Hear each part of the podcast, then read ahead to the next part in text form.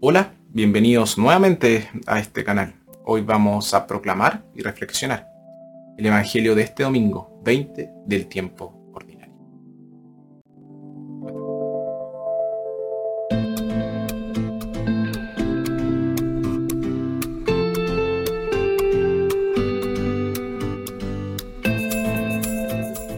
Nuestra primera lectura, tomada de Jeremías esta describe la persecución del profeta Jeremías, a quien los cristianos ven como una figura de Cristo. Nuestra segunda lectura, tomada de la carta a los hebreos, el autor exhorta a sus lectores a perseverar en la fe, tomando fuerza del ejemplo de Jesús y de todos los que le han precedido. Y nuestro Evangelio, tomado de Lucas, la venida de Jesús marca un tiempo de división en el que la gente será llamada a declarar su lealtad. Evangelio de nuestro Señor Jesucristo según San Lucas. He venido a traer fuego a la tierra, y cuánto desearía que ya estuviera ardiendo. Pero también he de recibir un bautismo, y qué angustia siento hasta que no se haya cumplido. ¿Creen ustedes que he venido para establecer la paz en la tierra? Les digo que no. Más bien he venido a traer división pues de ahora en adelante, hasta en una casa de cinco personas habrá división. Tres contra dos y dos contra tres. El padre estará contra el hijo y el hijo contra el padre, la madre contra la hija y la hija contra la madre, la suegra contra la nuera y la nuera contra la suegra. Palabra del Señor.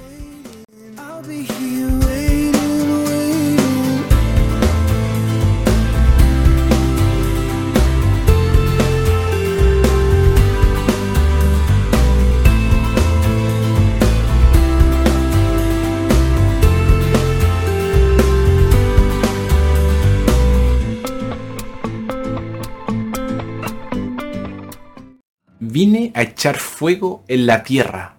No vine a traer paz sino división. Palabras muy extrañas de escuchar viniendo de Jesús. No esperaríamos que usara fuego y espada, división. Él tampoco.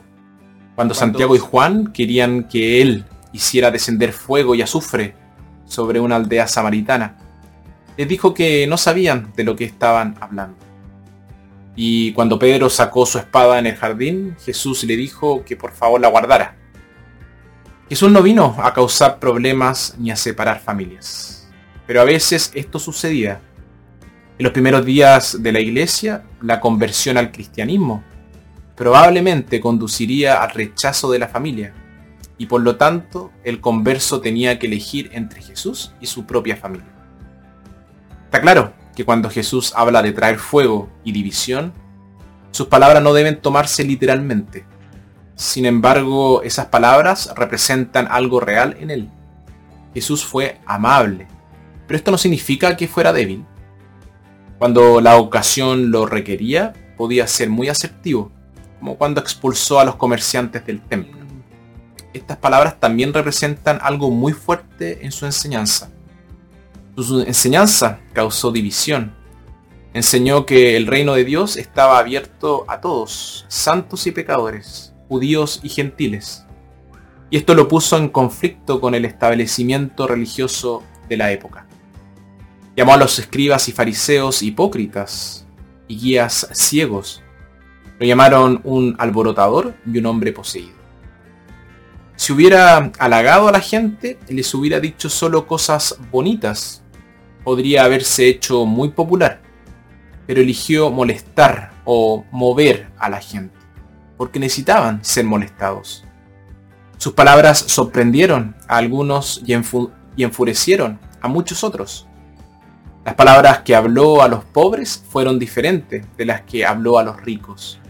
Las palabras que habló a los pecadores fueron totalmente distintas de las que habló a los fariseos.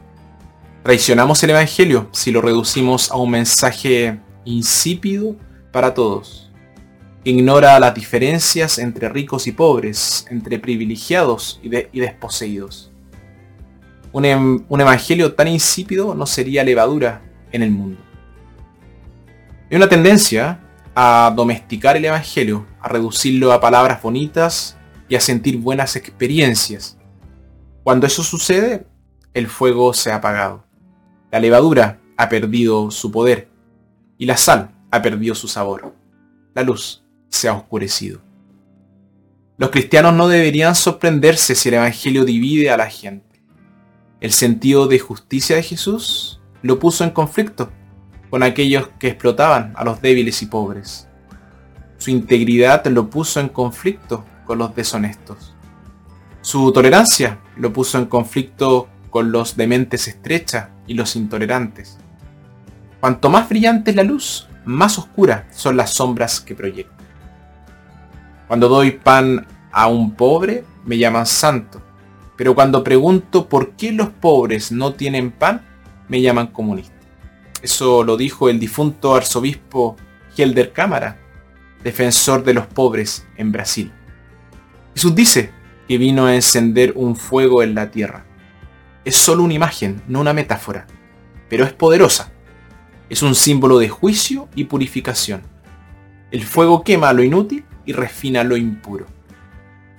El mensaje del Evangelio es un fuego que purifica, es la levadura de la sociedad y del mundo. Un fuego no solo necesita ser encendido, sino también cuidado. Nosotros, los seguidores de Jesús, somos los encargados de cuidar el fuego.